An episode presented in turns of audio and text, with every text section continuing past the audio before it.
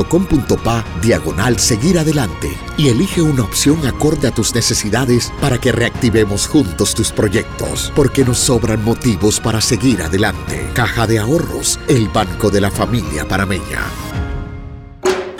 Entra a Fantastic Casino que tiene para ti los económicos.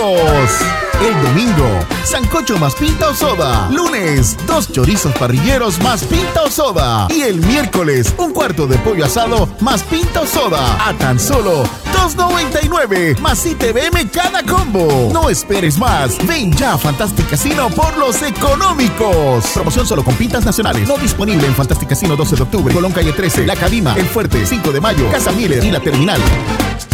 Para develar lo que es cierto, hace falta hablar sin rodeos con Álvaro Alvarado.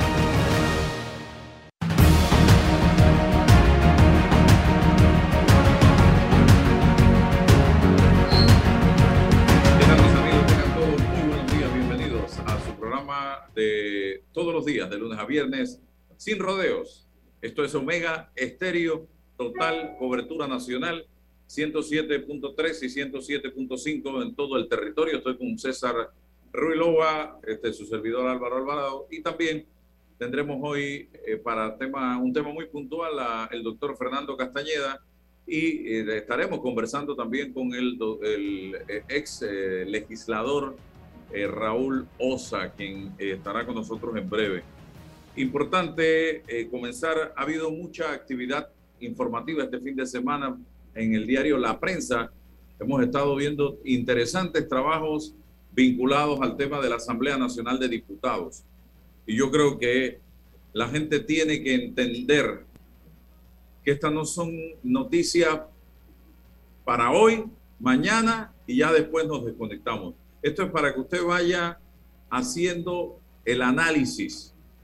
Cada uno de ustedes en los distintos circuitos del país en manos de quién está su circuito, en personas que muchas veces se convierten en sus propios verdugos después que usted va cada cinco años a darles la oportunidad a través del voto. A veces usted los mantiene allí por 10, 15, 20, 30 años hasta jubilarse a través del voto. Y usted tiene que empezar a entender la importancia que tiene ese voto porque con ese voto es que usted le permite a esa persona llegar a la asamblea y desde la asamblea hacer todo lo que usted ve que está pasando. Miren, ayer la prensa, que está haciendo un excelente trabajo periodístico en este momento, y quiero felicitar al equipo de la prensa, publica la Asamblea Nacional alimenta a diputados con dinero público para que ustedes sepan lo que me están viendo y me están escuchando en este momento.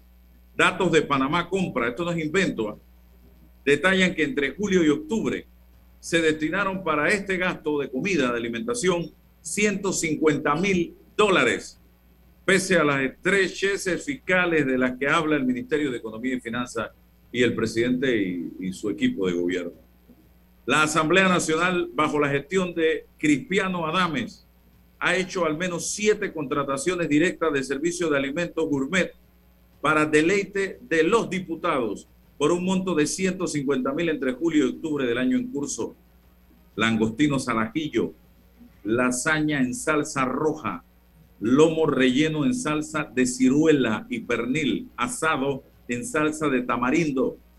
Son algunos de los platillos del menú, los cuales tienen costos de alrededor de 21 dólares por plato como acompañamiento ensalada griega, pan de ajo y un mini postre. Diputados que antes de llegar a la asamblea comían hojaldra con carne frita, señoras y señores.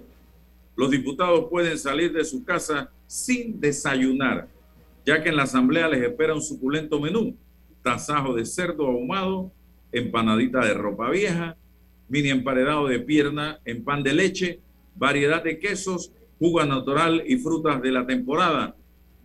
El costo del desayuno es de 13.50 por persona según los documentos que están en Panamá Compra. Estos y otros alimentos son servidos en las sesiones ordinarias del Pleno, de las comisiones y de sus comisiones y en las reuniones de bancada y su junta directiva. Cabe recordar que en el, segundo piso del edificio hay una cafetería que vende almuerzos entre 3.50 y 5 balboas.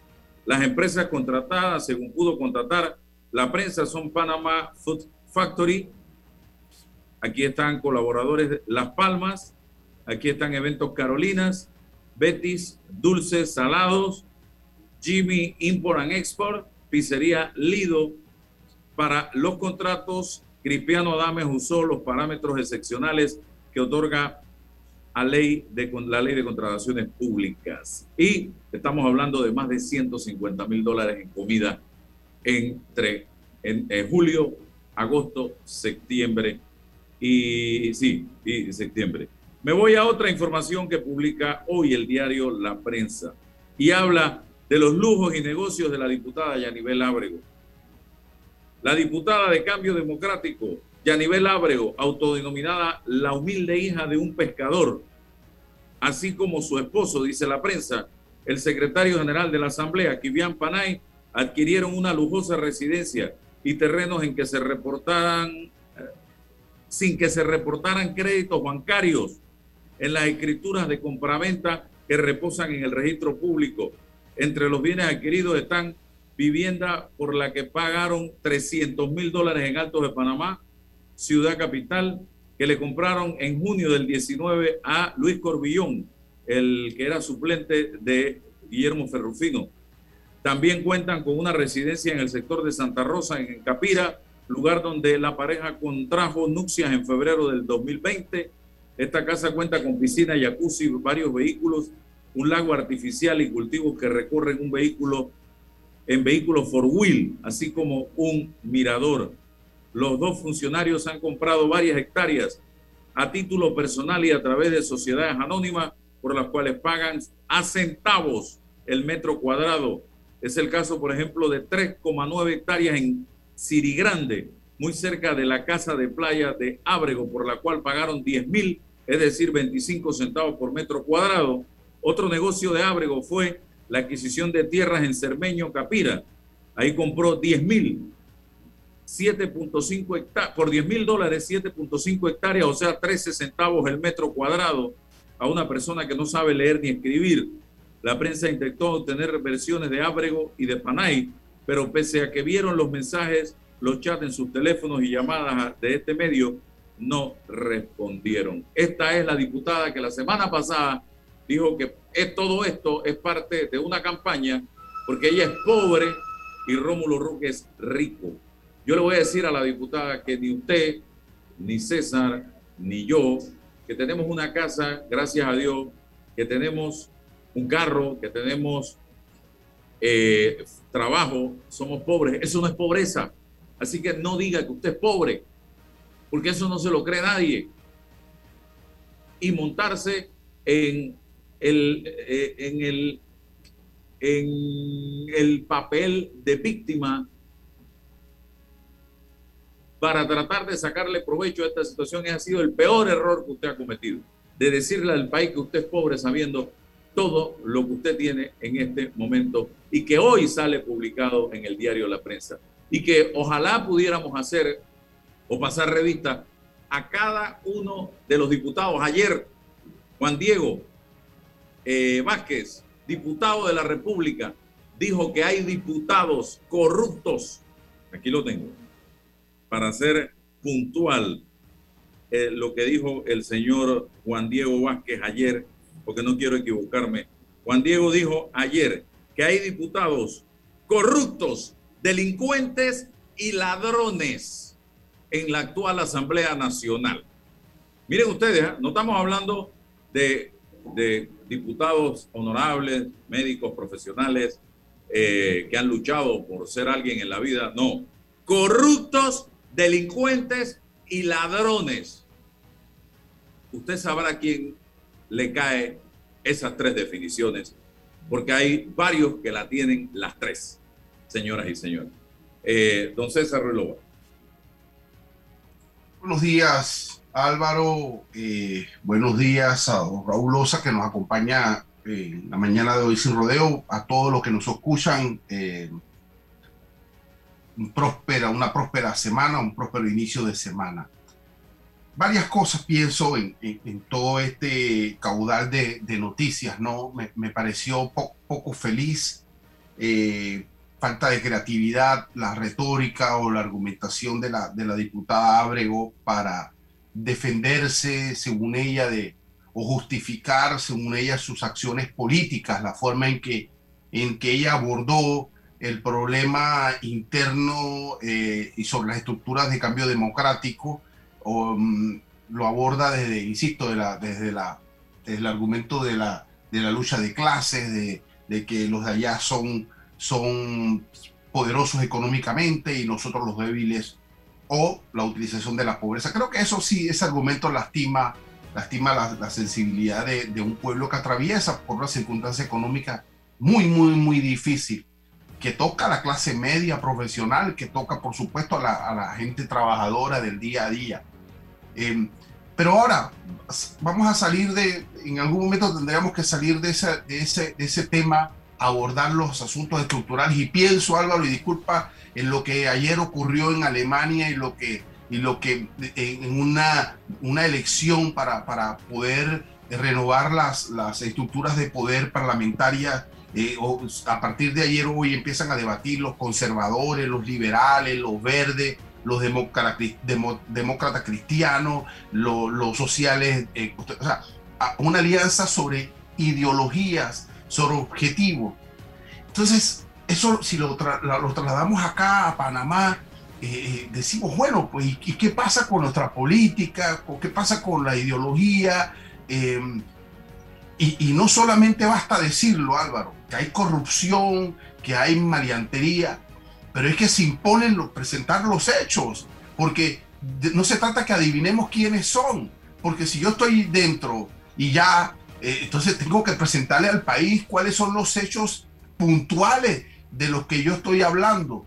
Eh, eh, nos, ha quedado en lo, personal sin, sin sabor en el sentido de que necesitamos los hechos para qué? Para poder que estos hechos pasen a la Corte Suprema de Justicia allá o se nombre un fiscal, se admita o no se admitan eh, eh, estas investigaciones, presionar en ese sentido, darle seguimiento en ese sentido y esperar algún tipo de respuesta. Pero, pero tenemos que pasar, Álvaro, a la madurez de, de, de decirle al país dónde están puntualmente, quiénes son puntualmente, de qué se tratan y me dirán, no va a pasar nada, pero es que con, esto de decirlo, no pasa nada. Con quedarnos eh, eh, determinando si Yanivel Abrego es pobre o no es pobre, tampoco va a ocurrir absolutamente nada.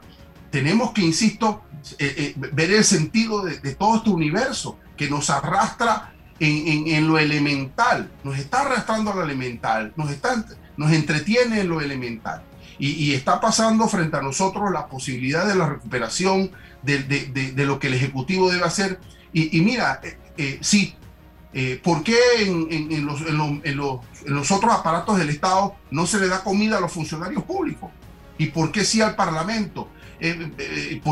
Digo, parece eso, ve, em, y en otros parlamentos se le da comida a los parlamentarios o no. y, por, y, cómo 135 millones de dólares vamos a justificar con, con, estos tipos de gastos. Ya, pero, pero bueno, en algún momento tenemos que pasar la página de eso e, e ir a lo esencial y hablar, insisto, Álvaro, yo sostengo esto, nuestro pueblo, nuestro pueblo, tiene que, ya lo conoce, sostener eso en la memoria y esperarlos en el 24. Esperarlos en el 24 y decir, yo soy por usted no me representa. Con ese discurso de pobrismo usted no me representa. Con ese discurso de que usted va a atacar la corrupción y está involucrada o involucrado en eso, usted no nos representa. Sostener eso, Álvaro. Sostenerlo en la memoria, mantenerlo para darle un no rotundo. Y una vez darle un no rotundo a él, mirar a quién vamos a, elegir, porque ahí es donde está el segundo problema de esto. ¿Cómo vamos a renovar las fuerzas políticas del país? Voy con Raúl Osa porque es que como yo sé que la Corte no va a pasar nada, así que yo no tengo ninguna esperanza de que vaya a pasar algo en la Corte con los magistrados y los diputados y viceversa. Tampoco, también estoy seguro que al revés no va a pasar nada, porque yo sé que vivo en Panamá. Así que yo no voy a ilusionarme pensando que los magistrados de la Corte van a hacer absolutamente nada con un diputado, dos o tres o veinte o setenta. Pero usted encuentra, usted encuentra oportuno solo decirle al país, aquí hay un pocotón de corruptos, aquí hay un pocotón de maleantes, y, aquí, y yo estoy ahí, y yo estoy diciendo algo tan trascendental y fundamental como eso, y no decir, bueno, ¿cuáles son los hechos? ¿De qué estoy yo hablando? Porque eh, me parece ha diputados que han atropellado Álvaro, pero, seres humanos pero sí, los han matado y no ha pasado nada. Ahí llegó un acuerdo, llegaron a un acuerdo hay lo presidentes que han hablado de que el narcotráfico está metido en la asamblea pero no estamos nada. cayendo en el marketing político también y eso también me parece que no- yo por lo menos en lo personal no lo voy a aplaudir. Decirle al país, en, en, en- a, a todo el país, en un debate nacional, en una cuestión de opinión, que ahí hay, bueno, ¿y, de qué estamos hablando? Pues de qué corrupción usted me está hablando. Porque usted me dice a mí que yo soy corrupto. Usted me tiene que pues, decirme cuáles son los hechos de mi corrupción, porque esa es parte de la responsabilidad también, don Álvaro. No solo ir allí, disparar, y, y- eso, eso escala muy bien políticamente, pero tenemos que, tenemos que solicitar también la responsabilidad de decir de qué estamos hablando, porque también tenemos que pasar a ese argumento, don Álvaro. O sea, yo, yo diciendo que no se haga porque es muy fácil decir la Corte no va a decir nada. No va a hacer nada porque no me dice los hechos. Se lo han dicho y no hacen.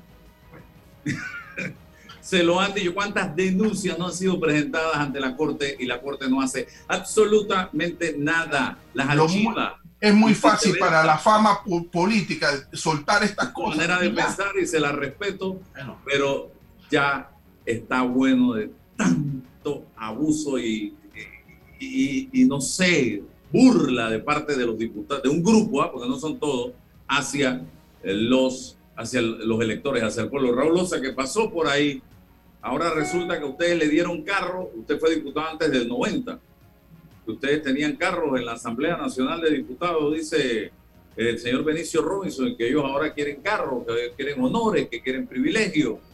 Eh, explíqueme eso, don Raúl. Video y audio de Raúl Loza. ¿Qué pasó ahí con la señal? Se me. No tengo a Raúl. Raúl Loza. Ahí está. Audio, don Raúl. Conecta el micrófono. Le preguntaba, eh, Benicio Robinson la semana pasada habló de que cuando él llegó a la Asamblea antes del 90, los diputados, como suplentes, los diputados tenían carros que les daba el Estado eh, y que ellos merecen honores, merecen privilegios. ¿Qué dice usted al respecto? Micrófono, por favor, don Raúl, que lo tiene apagado el micrófono. A ver, el micrófono está apagado. Estamos en Omega Estéreo, sin rodeos. Eh, vamos a conversar con Raúl Osa, que tiene el micrófono apagado, no se enciende. Ahí está la lucecita de apagado. Mientras, vamos a conocer la, la posición del médico Fernando Castañeda. ¿Qué piensa de todo esto, don Fernando? Buen día, eh, un honor acompañarte en Sin Rodeo, Álvaro. Escuchaba con atención lo que mencionaba el abogado César Ruilova y, no puedo más que coincidir de que, que ambos tienen un pedazo de la razón definitivamente. Las denuncias tienen que acompañar eh, la parte legal, o sea, que hay, que poner denuncias cuando se, se, hay que poner por escrito lo que se está hablando y no solamente lanzar cosas al aire, pero eh, ahora en este otro sentido le doy la razón a Álvaro en el sentido de que, eh, por ejemplo, en la comisión de situaciones ilegales en la traída de, y contratación de extranjeros, para dar un ejemplo, nosotros eh, pusimos denuncia en la Corte Suprema, pusimos un recurso legal en la Corte, sala tercera, pedimos suspensión porque si no se habían verificado los documentos del personal extranjero que se había traído, no se sabía si podrían poner en peligro la vida de panameños durante esta pandemia. Y la Corte no hizo nada, dijo que no era importante, que no era relevante. Y, y- y estamos todavía esperando los fallos a este respecto. Entonces, ojo con eso. Uno puede desgastarse poniendo denuncias y si la Corte no le importa, no importa el riesgo que corre la población, por más que le justificamos y que, hey, esto es necesario, por lo menos dejen que le verifiquen los papeles a los extranjeros que están nombrando. Ni eso lo permitieron. Así que eh, la realidad es que si hablan de privilegios, los diputados hablan de querer más cosas, hablan de alquileres, hablan de, de, prebendas y demás. ¿Y dónde está lo mínimo que es que nombren permanente al personal que acaba de, estar enfrentando la pandemia? Esos muchachos jóvenes, Álvaro, eh, licenciado Ruilova, esos muchachos que usted recuerda en los hospitales recién graduados que salieron y no tuvieron miedo de ir a enfermar, bueno, con miedo y todo, pero como, como ser humano, pero tuvieron que enfrentar la pandemia, resulta que yo acabo de recibir una nota de una de las instituciones de salud diciéndome, si hay presupuesto, vemos cómo los nombramos permanentes. No tienen permanencia, así que son de libre remoción. Lo van a votar a los que lucharon en pandemia. Eso es increíble, una, una ironía, un absurdo. ¿Y qué puedo hacer? ¿A quién le puedo poner una denuncia? De que se burlaron de los trabajadores. Pero eso es uno de los tantos ejemplos. Y hablando de ejemplos, ya vamos con Raúl. La semana pasada escuché una entrevista que usted tenía con el colega Eduardo en donde me llamó la atención algo que yo he venido denunciando también y advirtiendo a las autoridades el hecho de bajar los estándares de calidad de la prueba COVID en Panamá. Se había planteado por parte del propio director del Gorgas, el señor Pascale, que el rango era de 95% en adelante. Correcto. Y empresas eh, eh, licitaron o participaron o fueron contratadas con ese rango de 95 para arriba. Hoy estamos viendo que hay intenciones o ya están eh, adquiriendo pruebas de 90%. Y eso lo que deja la sensación, a mi parecer, es que se quiere ayudar a alguien que vende pruebas de 90% eh, bajo el riesgo de lo que eso significa, los falsos positivos o falsos negativos. Señor Castañeda, ¿qué, ve, qué piensa usted? Antes que demos la oportunidad al licenciado Sosa, qué bueno que me has preguntado esto. Nosotros estamos muy preocupados, hemos hecho una nota porque recibimos copia de una denuncia eh, ya formal, no solamente la que eh, en medios sociales, don Álvaro, usted había estado colocando, sino vimos eh, por escrito y con toda la, aportación de pruebas de un licenciado de Monterrey que está diciendo, señores, están poniendo una prueba que dicen que es de 100% de antígeno, igual que una prueba de PCR para, para ponerse a disposición de la compra de los sistemas de salud del Estado nosotros dudamos seriamente que se haya descubierto, sería casi un premio Nobel, una prueba que tenga igualdad de condiciones que la prueba Gold Standard. O sea, cuando tú haces una prueba, ya sea saliva, saliva, nasal, lo que sea, o sangre, tú dices, el top, o sea, el que más detecta, 98% es un PCR. Pero todas las otras pruebas, saliva, nariz, eh, hisopado y demás, pruebas rápidas, esas eh, van bajando el porcentaje. ¿Cómo es posible que si la prueba estándar, la, principal, la regla con la que te mide, es 98% de certeza, o sea, de sensibilidad de que agarres al, al COVID positivo, van a agarrar e inventarse una prueba que dicen que tiene el 100%. Eso está raro. Entonces, hemos preguntado al ministro de Salud, al Gorga, qué es lo que está sucediendo, por qué eh, esto se está dando y que nos aclaren las denuncias que puso ese licenciado Monterrey. Y resulta que nos contestan que no, que ellos están bien, que esa es su prueba y que su prueba, la prueba de antígeno coincide con la prueba de PCR. La pregunta es, ¿es que la prueba de PCR que estamos usando es tan mala que en todo el mundo siempre es PCR superior al antígeno? Y estos dicen que son exactamente iguales, que salen 100%. Ahora sí me dejaron preocupado, asustado. ¿qué estamos haciendo? O sea, estamos haciendo una apertura con pruebas tan malas de Gold Standard. Ah, e incluso lanza el reto, dice que si quieren verificar, que lo verifiquen en Alemania, en Brasil, en FDA, háganlo. Nosotros estoy por escribir una nota solicitando al Ministerio de Salud que se verifique, porque si hay una mano peluda, hay algo raro que está pasando en el Gorgas, tiene que salvarse el nombre de la principal institución de salud de Centroamérica, por decirlo así. Hay que, hay que, hay que salvar la seguridad de la salud de los panameños y el buen nombre del Instituto Gorga.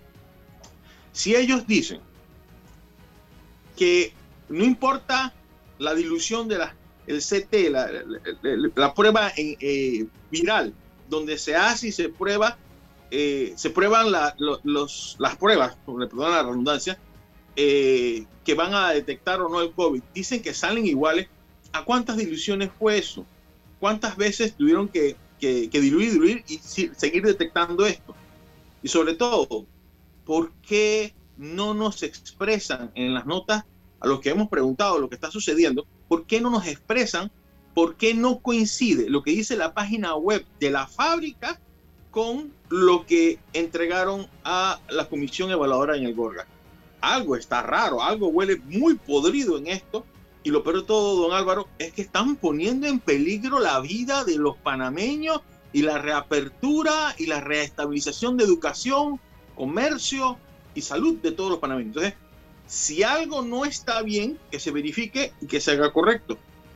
Pero no puede ser que hay un decreto 490 del 2019 de octubre donde dice que todo lo que dice en la página web de un fabricante tiene que ser verificado por los entes eh, evaluadores y resulta que no lo estamos viendo y, y nos asaltan dudas muy serias y hacemos un llamado no, nos solidarizamos con tu llamado, que pongan atención a lo que está pasando con las pruebas antígenas.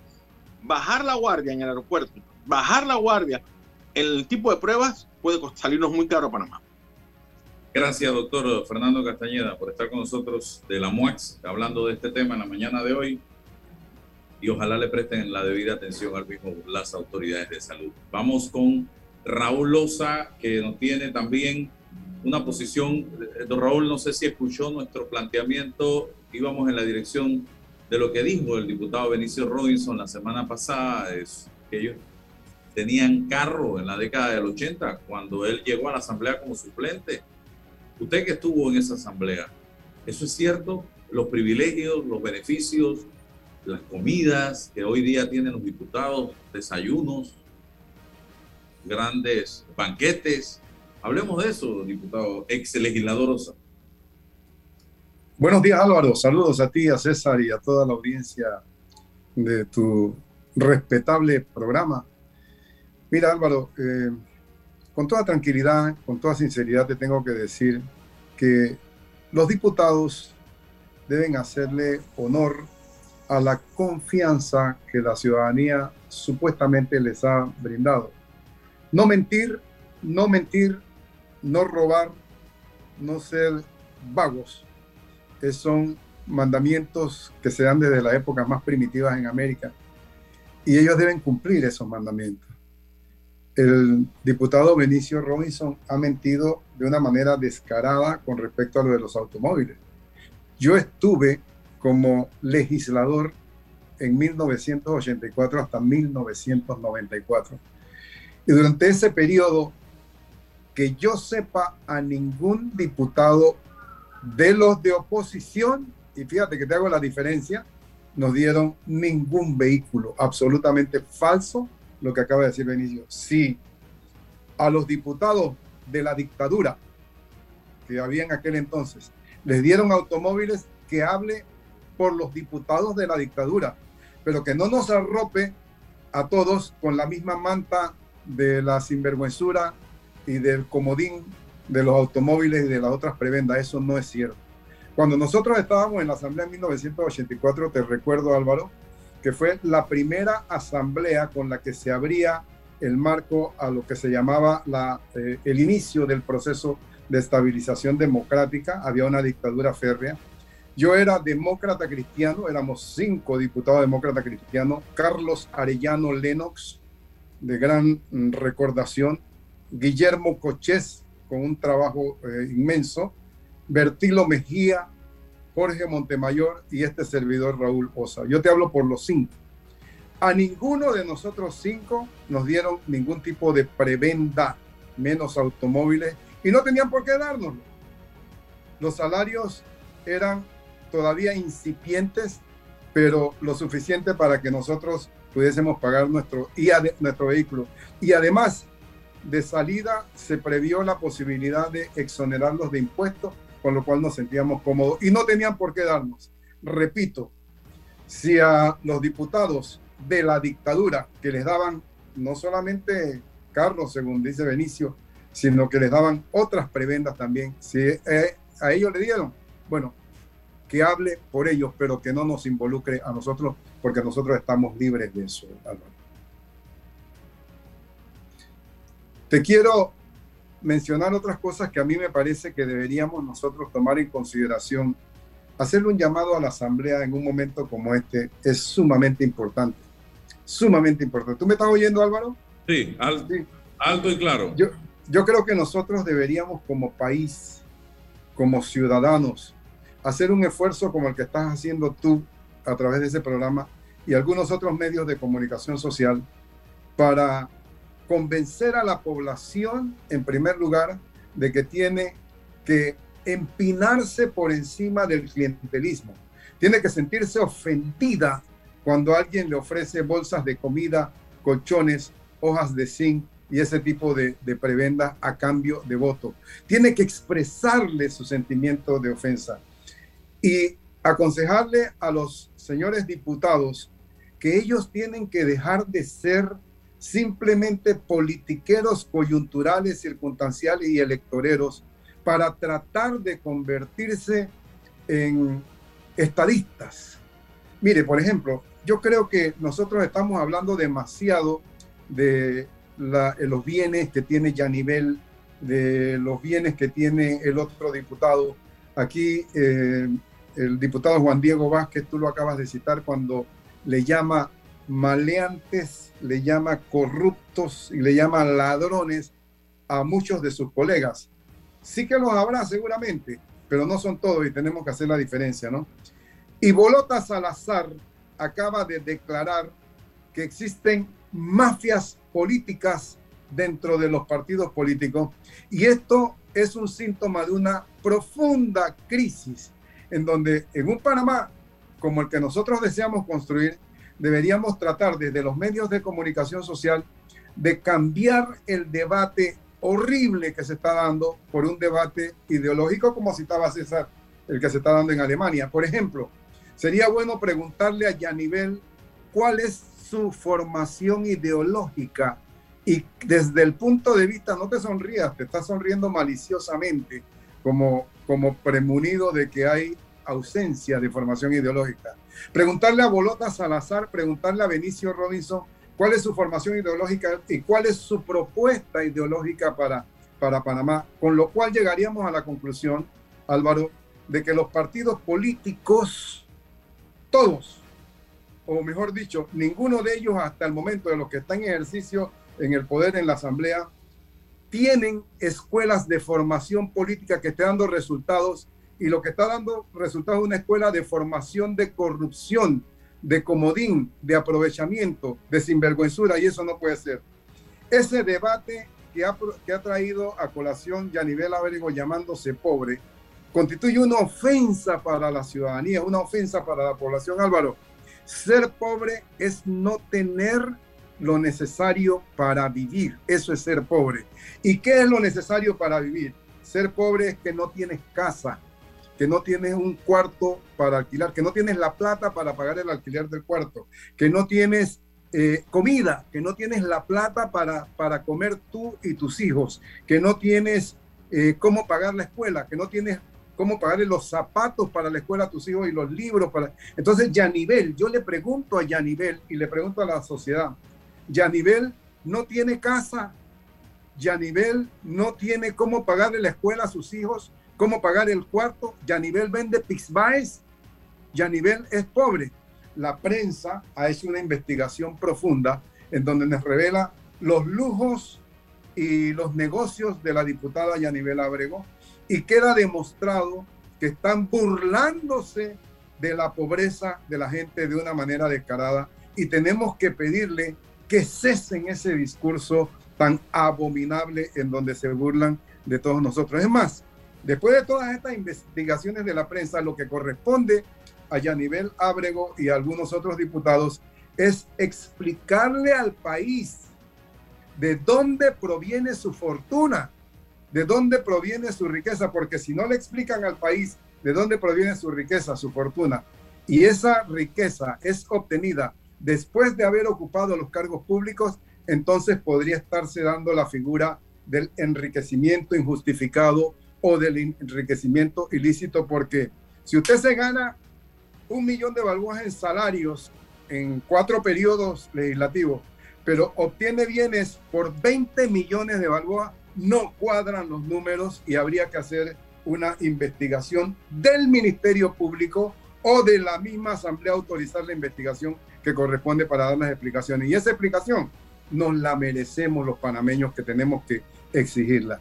De, de esa manera te digo, Álvaro, que no es justo que se estén diciendo mentiras, como por ejemplo que se dio automóviles a todos los diputados, que se estén diciendo mentiras como que se es pobre y que se estén nombrando funcionarios con doble salario, lo que, lo que abomina a la población, un chofer de 3.000 balboas que además no trabaja y que han declarado otros funcionarios de la Asamblea que no lo conocen en la Asamblea.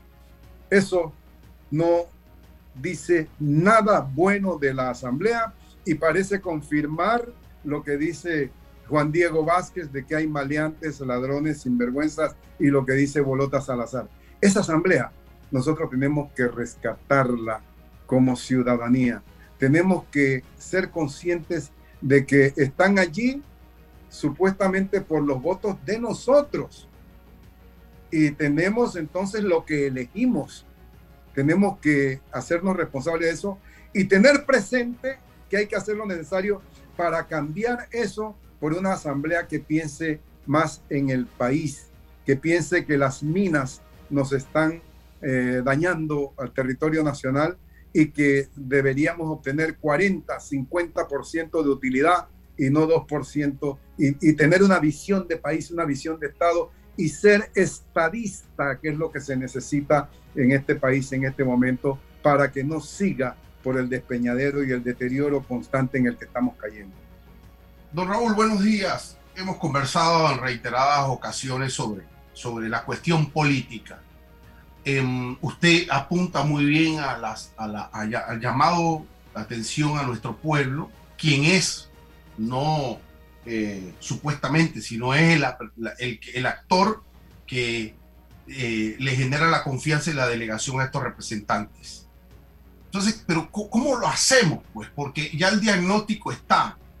Hemos conversamos, hablamos, debatimos, hacemos un llamado, le decimos pueblo, mira, te utilizan en el discurso, te utilizan en la acción, te llevan las bolsas, te, te ofrecen y te mantienen en la clientela política, histórica, histórica, porque ahí están hace 20, 30, 15 años, ahí están los mismos bajo esa misma lógica, ahora han sofisticado eh, eh, la forma nombrando a las autoridades locales, generándole a esos liderazgos locales los emolumentos y las, ahora lo han sofisticado, por una parte.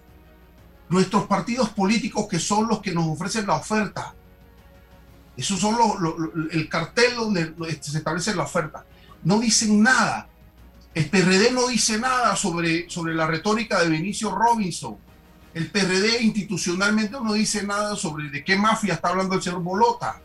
El cambio democrático de Rómulo Ruck no dice nada, no solamente sobre lo que dice Yanirel Abrego, sino la postura adoptada en el proceso de reforma a la ley electoral. Y del resto de los partidos políticos que le, le llamo satélite, guardan un silencio cómplice. Entonces, don Raúl, ¿qué hacemos? Yo, yo menciono Alemania y, y, ahora yo de ¿qué estoy pensando? o sea, ¿qué lejos estamos de eso? Hoy la gente habla de segunda vuelta. ¿Segunda vuelta de qué? Si para segunda vuelta necesitamos alianzas ideológicas, tradición, historia, compromiso, formación, un, un pueblo culturalmente o cívicamente elevado para hablar de eso pero lo sabemos, don Raúl, pero ayúdeme, por favor, deme luces por dónde andar. Tiene usted una responsabilidad muy grande, don César, y don Álvaro también. Yo me sentí un poco como abochornado ahora que escuché a Álvaro, casi que sentí que había perdido la esperanza. no se da cuenta de la importancia que tiene un medio de comunicación como esto en mandarle el mensaje este precisamente a la población. No podemos, no podemos desmayar en esta constante prédica enviándole los eh, insumos que eh, la sociedad civil necesita, que la comunidad nacional necesita para empoderarse. Tenemos que hacer, tenemos que hacer eh, civismo, hacer lecciones de democracia a cada instante enviándole estos mensajes a la población. Porque ha sido más poderoso que los medios de comunicación social la bolsa de comida, la hoja de zinc. Ha sido más poderoso. Y tú en los periodos anteriores has tenido que sucumbir. Excelentes postulaciones fenecieron ante la bolsa de comida que ellos no pudieron ofrecer. Entonces tenemos nosotros que ser constantes y predicar cada vez más para que la población absorba esos insumos que se necesita. Hubo un momento en la historia de este país, distintos momentos en la historia de este país, en donde el país se unió fuertemente para cambiar las cosas. Lo ha ocurrido a lo largo de la historia en los años 50, ocurrió en los años 60, ocurrió en los años 80 y yo estoy seguro que va a ocurrir nuevamente porque en estos momentos hay una indignación profunda contra la clase, lo que llaman clase política electorera, esa clase política indecente, que es capaz de defender la indecencia a toda boca, es capaz de mentir a toda boca, pero la población se está dando cuenta y detecta el abuso y detecta el cinismo de esa clase política. Y eso es lo que tenemos que subrayar y destacarle a la población. Y exigirle a los partidos políticos su costo de no respaldarlos con nuestros votos, que tienen que cambiar las, eh, la formación de su membresía, tienen que ofrecerle escuela, tienen que ofrecerle ideología, tienen que ofrecerle formación. Y a los órganos del Estado, decía Álvaro al principio, en eso estoy totalmente de acuerdo con él, que nadie confía en las decisiones de ninguno de los tres órganos del Estado. El órgano judicial está comprometido, él decía que no pasa nada y eso creo que la población está convencida. Y Álvaro, Álvaro representa a la población en el sentido de que no se puede confiar en los órganos del Estado, pero el mismo órgano ejecutivo también guarda un silencio inaceptable ante las situaciones difíciles en que el país espera liderazgo, orientación, apuntamientos en la dirección correcta, censura cuando haya que hacerla a alguno de, sus, de los miembros de su partido o de su gobierno, pero silenciar las cosas y apagar la luz cuando debe haber transparencia, como han hecho con el veto, con el, con el velo que han impuesto sobre todas las medidas del Consejo de Gabinete.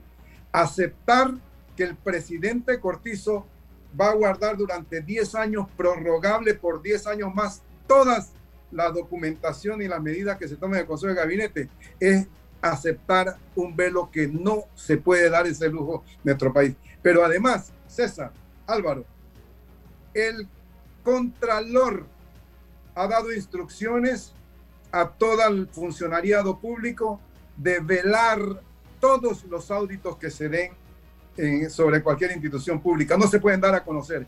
Entonces, tenemos que reconocer, Álvaro y César, que la democracia está en peligro porque la transparencia, la luz en las actividades de los gobernantes es el fundamento de la democracia. Lo que la gente sepa, lo que la gente conozca, es el fundamento de la democracia. Cuando el presidente apaga la luz, cuando el contralor apaga la luz, hay una oscuridad absoluta y, a la, y la gente le tiene miedo y le tiene desconfianza a la oscuridad. Nadie quiere entrar en un cuarto oscuro.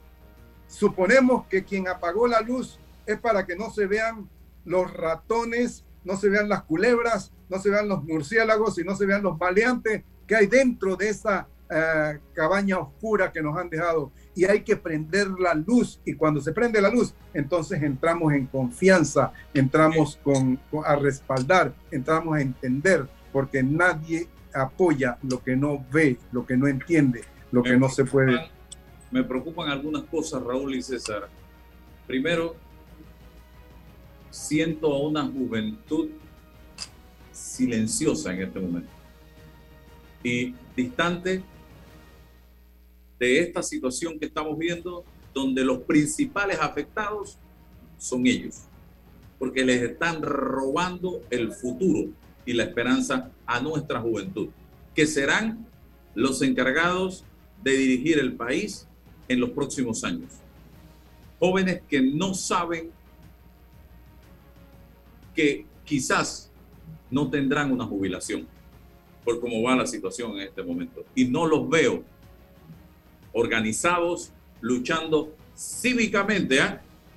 porque yo no puedo ser eh, patrocinador de esos movimientos juveniles que protestaban encapuchados. Eso no es, para mí eso, yo no comparto eso.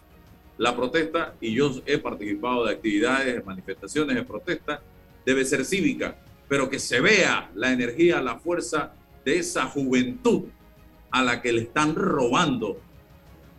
Lo otro que me preocupa es la forma como comunicar, y mire usted, ¿ah? a las comunidades en esos circuitos electorales. Capira es un circuito grande, Bocas del Toro, donde es Vinicio es grande, nos vamos a Chitré, es pequeño, nos vamos a circuitos donde hay diputados históricos y, diputados nuevos también que están haciendo desastre. Vamos a San Miguelito. Entonces, vamos al 8-7. Hay diputados allí que están sembrados y que no hay forma de que se les pueda sacar porque no se ha logrado hacer clic, hacer conexión con esa comunidad para que, oye, entiendan que es a través del voto, ya que la justicia no hace nada, que se les puede mandar para la casa a muchos de estos. Y me preocupa que lo que usted y yo hacemos aquí, César, usted, don Raúl y yo, no llegue a esas comunidades. Que las noticias que aparecen en las portadas de los periódicos con esto que está saliendo no llegue a esas comunidades o no se ha entendido ese mensaje. Que lo que se habla en la televisión, en los debates, no llegue a esas comunidades que lo que se habla en redes sociales tampoco penetre o permee en esas comunidades. Entonces, algo hay que hacer para que la gente vea, oye, esta es la persona que a mí me representa allá en la asamblea. Entonces voy a darle raya, porque es la única justicia que tenemos en este momento en Panamá, don Raúl. Álvaro, la juventud de mi país ha sido históricamente gloriosa. Haz memoria. 1959, los estudiantes del Instituto Nacional y de las universidades lograron revocar aquel tratado. Pero me refiero a hoy. Hoy no veo esa juventud que veíamos antes. Yo, sí, en 1964 también otra página gloriosa. Pero ¿qué pasó, Álvaro? Había transmisión de valores de generación a generación. Los padres, los profesores, los políticos transmitían valores de generación a generación y ha pasado algún cortocircuito. Permitimos que nos quitaran de las escuelas las materias de civismo, de historia de la cultura latinoamericana, de relaciones de Panamá con los Estados Unidos y otras materias que ayudaban a formar a la juventud. Y nosotros como padres parece que hemos descuidado esa transmisión de, de principios y de valores de nosotros a nuestros hijos y, se ha producido ese cortocircuito. Tenemos que recuperar esa transmisión en casa, el primer hogar, perdón, el hogar es la primera escuela. Tenemos que transmitir desde allí, tenemos que empezar a recuperar eso.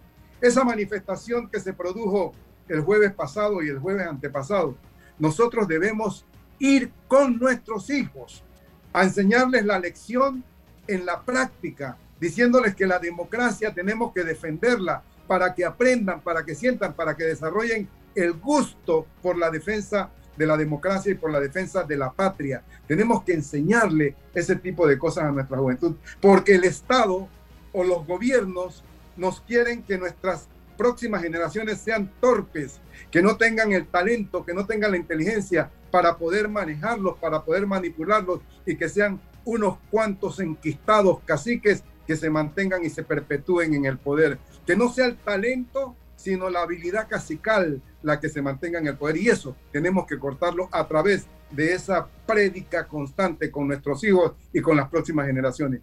Tu papel, Álvaro, César, dentro del medio de comunicación social, tiene que ser cada vez más incisivo en llegarle a la juventud y animarla a que se conviertan en los líderes de hoy y los líderes de mañana para que asuman los cargos importantes llenos de honestidad, de principios y de valores, que sean presidentes, que sean ministros, que sean diputados, que sean alcaldes, pero llenos, cargados de los valores que tú desde tu medio, desde tu casa, a tus hijos le puedes transmitir eh, eh, cada uno de nosotros. Comparto, comparto plenamente esa, esa visión y, sumo, agrego al análisis el contexto social ¿no? de, eh, una comunidad individualista, consumista, cortoplacista, que nos está atosigando lo superficial y lo rápido de las comunicaciones interpersonales ya no nos, no nos comunicamos, no nos queremos tomar un café, no queremos reflexionar con algún grado de agudeza, no solamente defender la democracia, sino em, empezar a, mirar cuál democracia es la que, es la que nos viene bien a, la, mayoría, el modelo, eh, eh, eso eh, es importante conversar con nuestros jóvenes. Y, asumiendo ese reto, Raúl, públicamente le, le pudiese decir a, Álvaro que hace falta mm, que nos tomemos un tiempo para examinar, ojo, ah, institucionalmente la vida de nuestros partidos políticos. Y si en cada semana tomamos un partido político para examinar su vida institucional y generamos un debate, una información, creo que va a ser interesante. ¿Y por qué digo eso?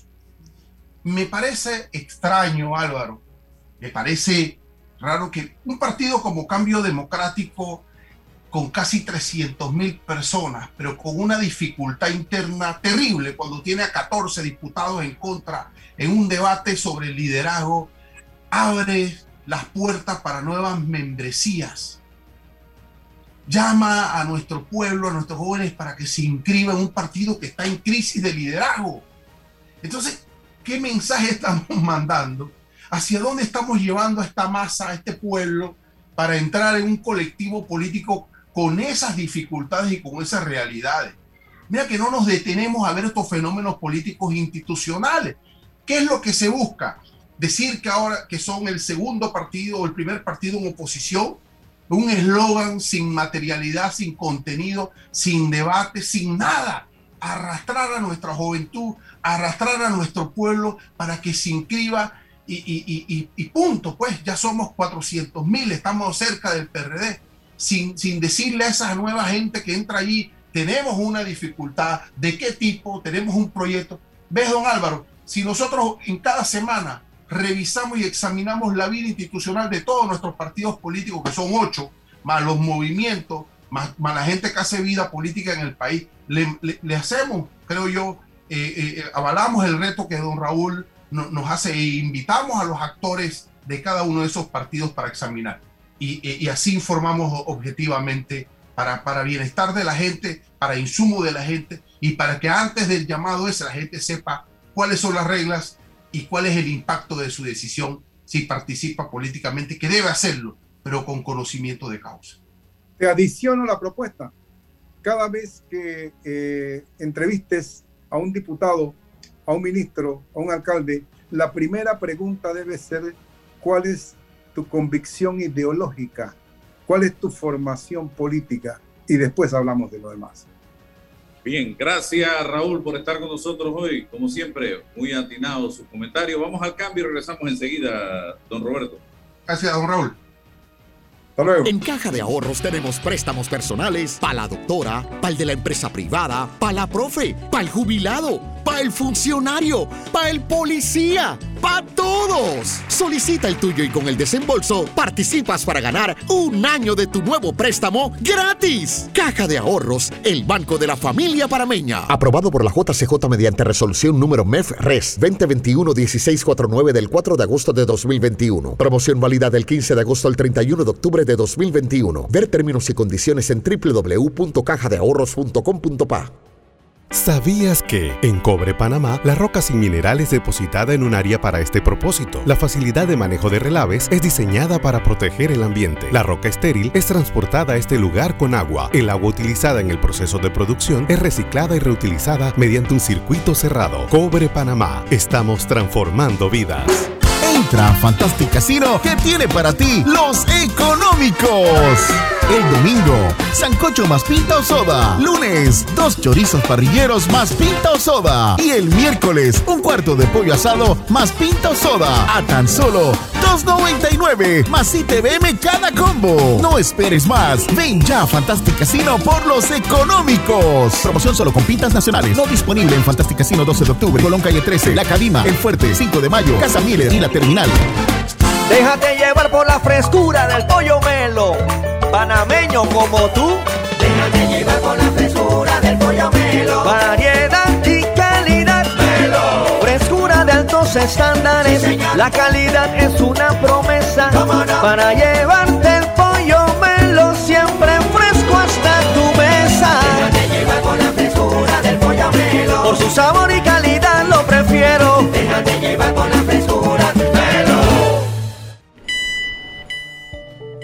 Estimado usuario, evita sanciones. No te quites la mascarilla ni la pantalla facial. No ingieras alimentos y ningún tipo de bebidas dentro de trenes y estaciones. Respeta las normas. Cuida tu metro. Descarga ya la nueva billetera electrónica nacional BEN de Banco Nacional de Panamá, tu app de cuenta virtual que te permitirá realizar pagos, consultas, recargas, transferencias y retiros en cajeros automáticos, todo de manera fácil, rápida y segura. Envía y recibe dinero utilizando tu celular. Banco Nacional de Panamá, grande como tú. En Mi Bus seguimos modernizando el transporte público para brindarte un Panamá más conectado reforzando las rutas complementarias de tu barrio para que llegues al punto de conectividad de tu zona. En el este, cuentas con la zona paga Metro Pedregal, en el norte, con la zona paga Los Andes, y en el centro, con la zona paga 5 de Mayo, en donde tendrás rutas troncales y corredores de alta frecuencia, y así puedes trasladarte de una forma más rápida y segura. Sigue avanzando en tu viaje realizando el transporte gratuito y aprovecha todos los beneficios en tiempo y dinero. Y recuerda, no bajes la guardia contra la COVID-19. Al viajar con nosotros, usa tu mascarilla, pantalla facial y gel alcoholado. Mi bus, la gente que mueve a Panamá. Oye, ¿tú ya te vacunaste? No, aún lo estoy pensando. Pero si las vacunas son una esperanza de volver a una vida normal y salvar vidas. Hoy desde Panama Ports queremos enviarle un mensaje a los panameños. Vamos todos a vacunarnos como un país que quiere salir adelante, con positivismo y buena actitud. Por eso, ponle el hombro al COVID-19 para que juntos podamos salir adelante. Presta atención a los lugares y días donde estarán vacunando. Panama Ports, 25 años unidos a Panamá. Bueno, me voy a comer con una estrella. Mm. Espérate, ¿y tu esposa sabe? Claro, ella sabe que la estrella del sabor es American Star. Y por eso en la casa comemos delicioso. American Star, el tasajo, jamón, chorizos y embutidos más suaves, económicos y con el sabor que le gusta a todos. ¡Oh! ¿Me invitas a conocer esa estrella? Busca la estrella roja y azul American Star, la estrella de tu cocina.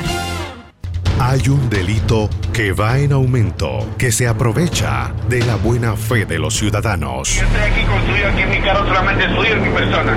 Entonces creo que usted me diga, ¿tiene el dinero completo o tiene usted un abono? Que realiza estafas por medio del comercio electrónico y que suplanta tu identidad. Ese es el ciberdelito, con un aumento del 225% en el primer trimestre, convirtiéndose en el delito con mayor incidencia en el último próximo año. Estos grupos de crimen organizado generan 20 mil dólares diarios aproximadamente al cometer estos delitos. Si alguien te solicita dinero por redes sociales, antes de depositar, llama a esa persona y confirma la información. El ciberdelito es real.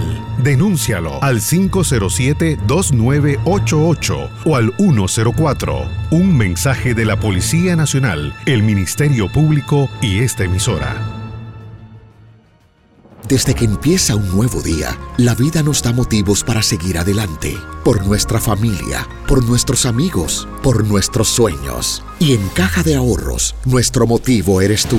Acércate o ingresa a cajadeahorros.com.pa diagonal seguir adelante y elige una opción acorde a tus necesidades para que reactivemos juntos tus proyectos, porque nos sobran motivos para seguir adelante. Caja de Ahorros, el banco de la familia parameña.